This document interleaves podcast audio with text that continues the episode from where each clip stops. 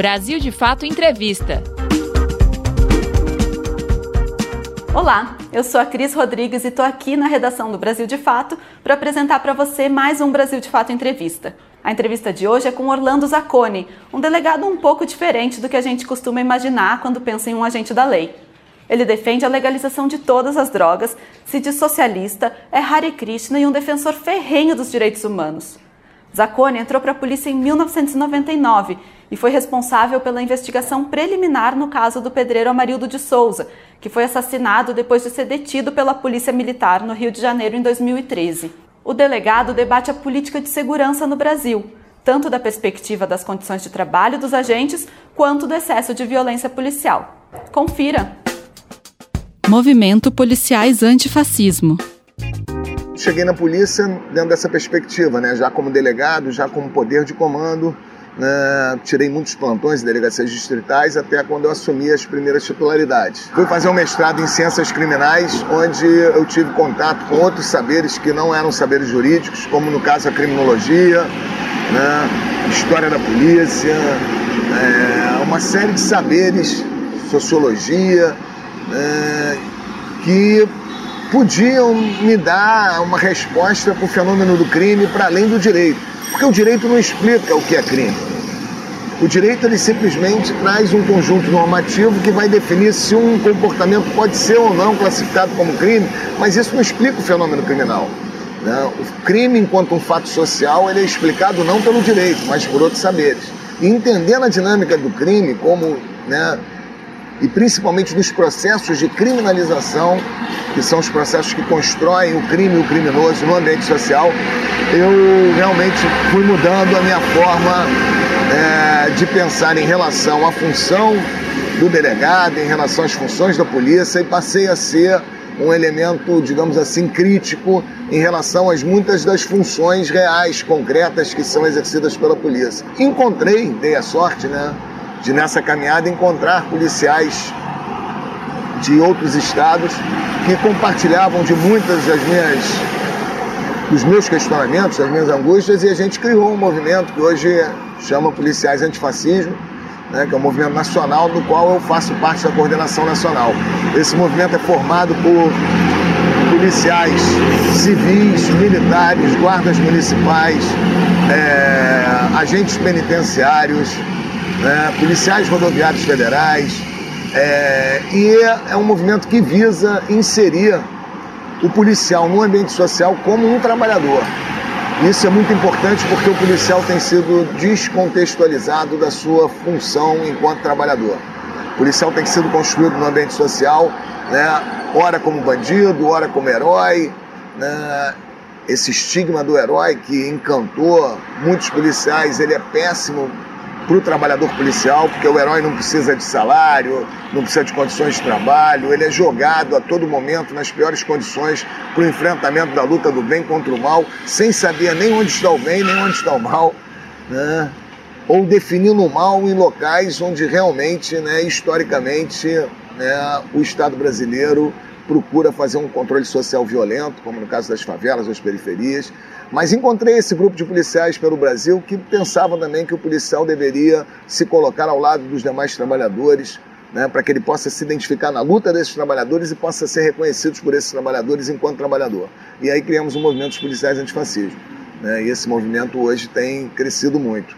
Né? A minha inserção inicial na crítica sobre a questão das drogas, que resultou inclusive num trabalho no doutorado onde eu criticava a letalidade das ações policiais, que são conhecidas né, como auto-resistência, que são formas jurídicas né, que são feitas para legitimar essas mortes, né, porque se fala que a polícia mata muito, mas não se diz que a polícia mata muito com o aval né, do direito. Né? Os autos-resistências são formas jurídicas que são arquivadas né, pelo Ministério Público. Então, Feitas essas críticas, principalmente partindo né, da criminalização por drogas, eu fui ver como que esse sistema opera de forma seletiva, fui encontrando companheiros e a gente está no movimento dos policiais antifascismo tentando fazer essa construção do policial como trabalhador. Condições de trabalho do policial. Primeiro a gente tem que ver que os policiais são jogados né, para exercer essas funções numa condição muito ruim. Né? É, policiais militares, por exemplo, hoje no Brasil, são proibidos do direito de greve, o que foi estendido aos policiais civis por uma decisão do STF. Eles são proibidos do direito de sindicalização, né? eles são submetidos a um estatuto disciplinar que agora está tendo um movimento para acabar de prisões administrativas, onde ele pode ser preso por 10 dias, né? é, simplesmente por não ter cumprimentado de forma devida o seu superior hierárquico.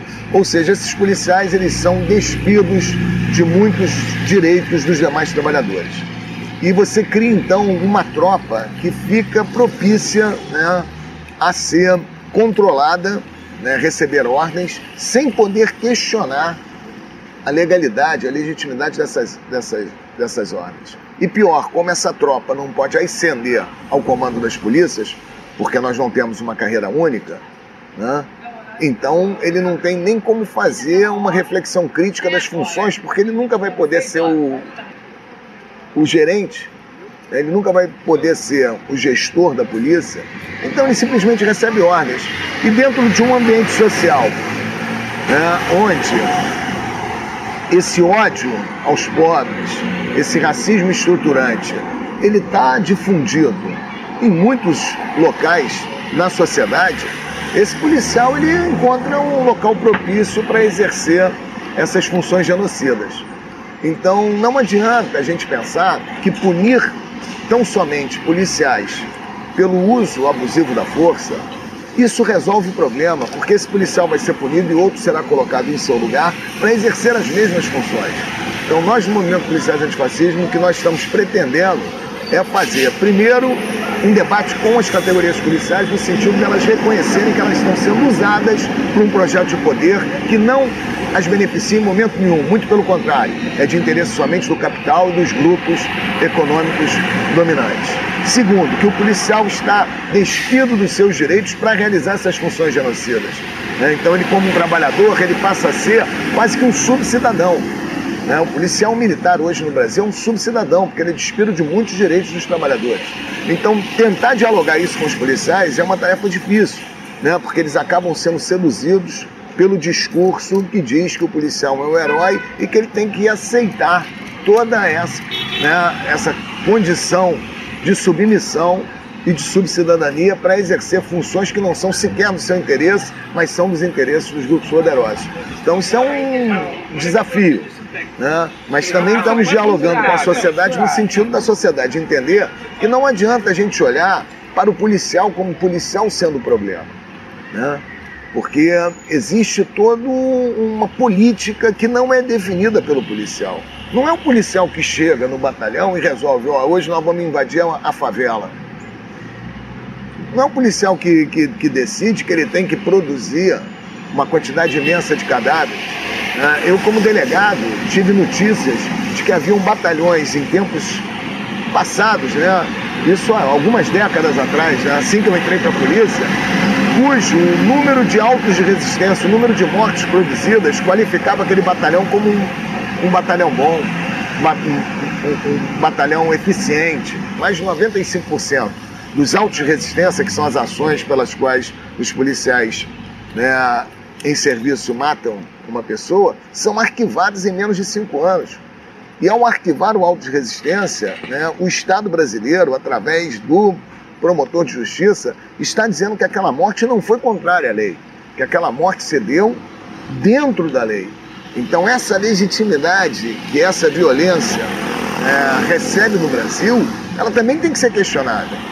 Porque, repara, não adianta a gente falar que a polícia mata muito, que que existe uma política genocida, que existe uma política de extermínio, se a gente não observar como que essa política consegue se manter durante tantos anos, tantas décadas, intocável. Né?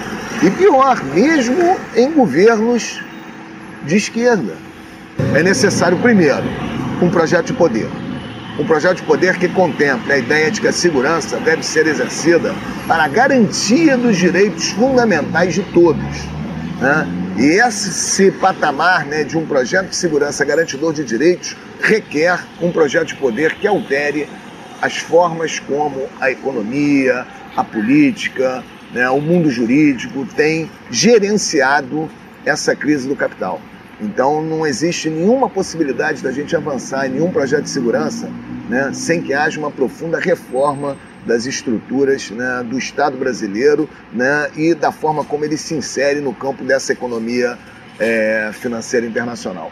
Porque esse modelo econômico, ele por si só, per si, ele já é um modelo que depende do extermínio.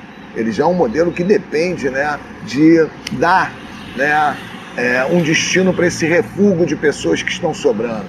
Né? Então, quer dizer, como é que a gente vai esperar termos um modelo de segurança público maravilhoso, garantidor de, de, de, direitos do cidadão, se os policiais não têm os seus direitos respeitados, se o modelo econômico é um modelo genocida.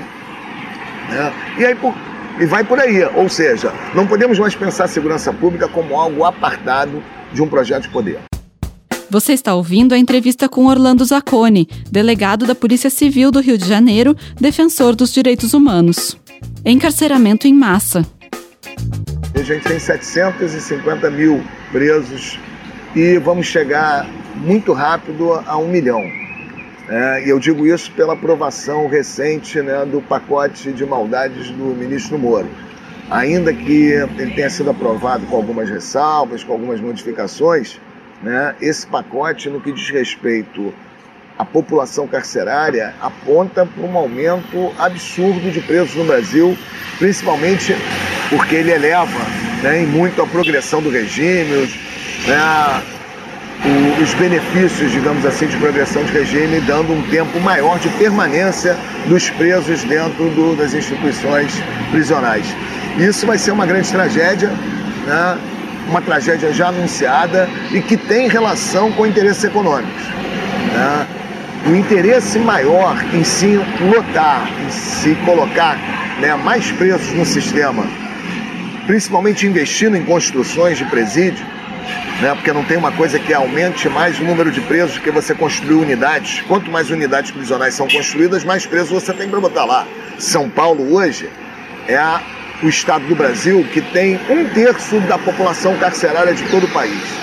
Isso não se dá porque em São Paulo tem a, um terço do, do, dos índices criminais do país. Isso se dá porque São Paulo foi o país que mais investiu em construção de presídio o que significa que quanto mais presídios se constroem, mais pessoas nós temos para colocar lá. E hoje, os estados apontam para essa política, construção de presídio. Isso tudo é voltado para um objetivo econômico. Quando chegarmos a um milhão de presos, isso vai ser em pouquíssimo tempo, podem ter certeza que nós vamos fazer o mesmo caminho que foi feito nos Estados Unidos, que é a privatização do sistema prisional.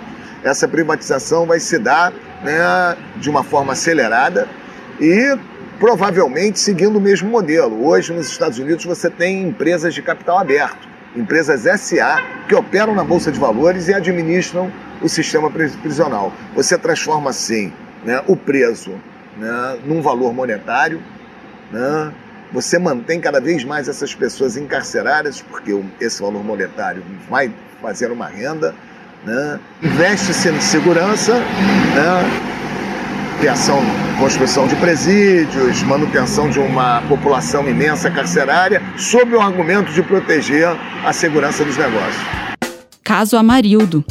O caso Amarildo foi um caso emblemático porque teve, digamos assim, né, uma visualização internacional. Né? É evidentemente que o que aconteceu com Amarildo pode estar acontecendo agora né, com muitos e anteriormente ao caso da Amarildo também, né, um favelado negro que desaparece pelas mãos da polícia né, numa periferia, numa favela, é algo que a gente pode dizer que é corriqueiro no Brasil, infelizmente. O caso Amarildo ganhou uma repercussão internacional pelo momento em que ele se deu.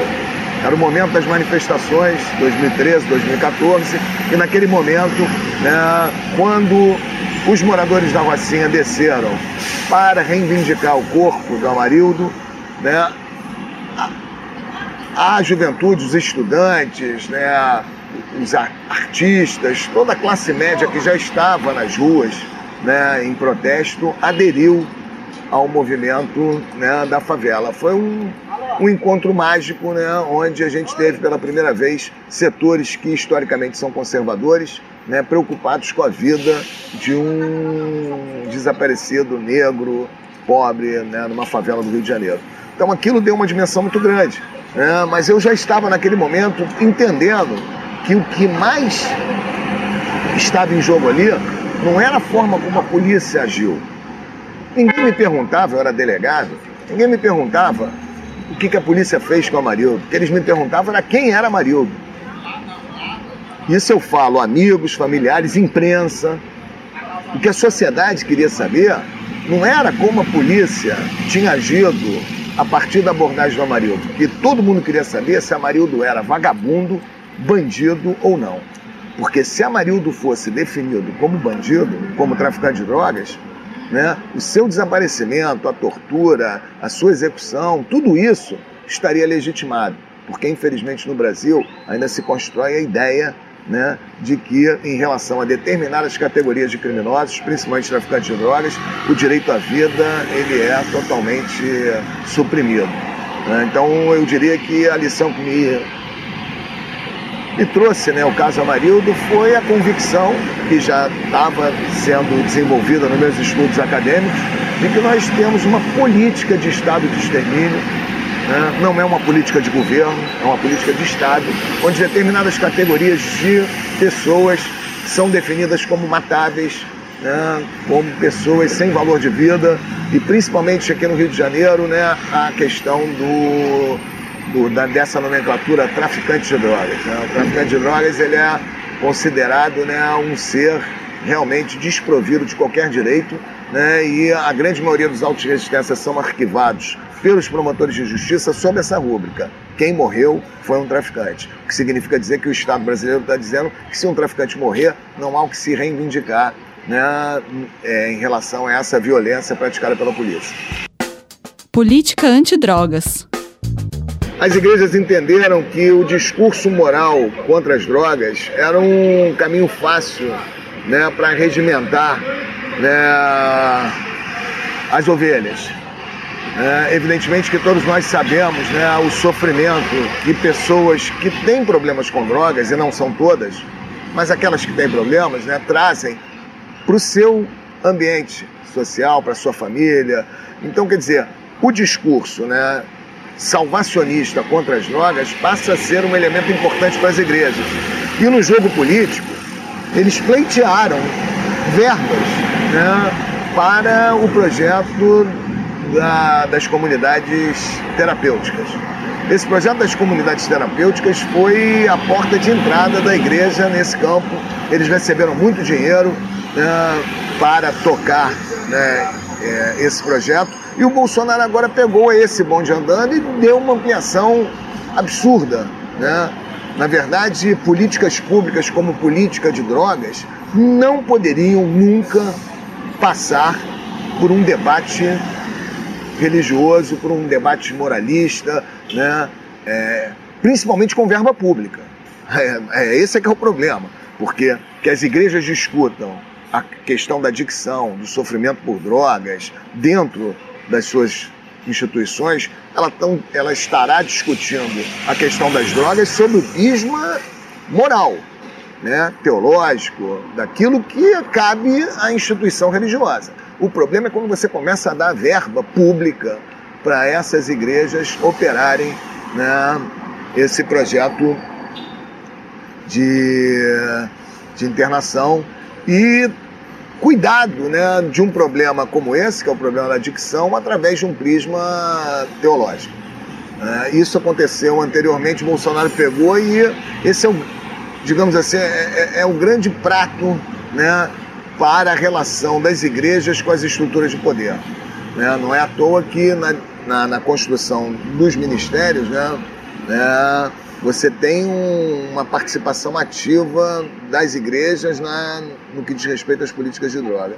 Né? Enfraquecimento né, de toda a rede pública de atendimento né, às pessoas, aos usuários problemáticos de droga, as clínicas de família foram desmontadas, os CAPS-ADs, isso tudo é um projeto, entregando tudo que diz respeito né, a essa questão social, inclusive verbas públicas para as igrejas. Né, isso é uma grande tragédia. Né? Então a gente precisa realmente fazer uma resistência a esse projeto, né?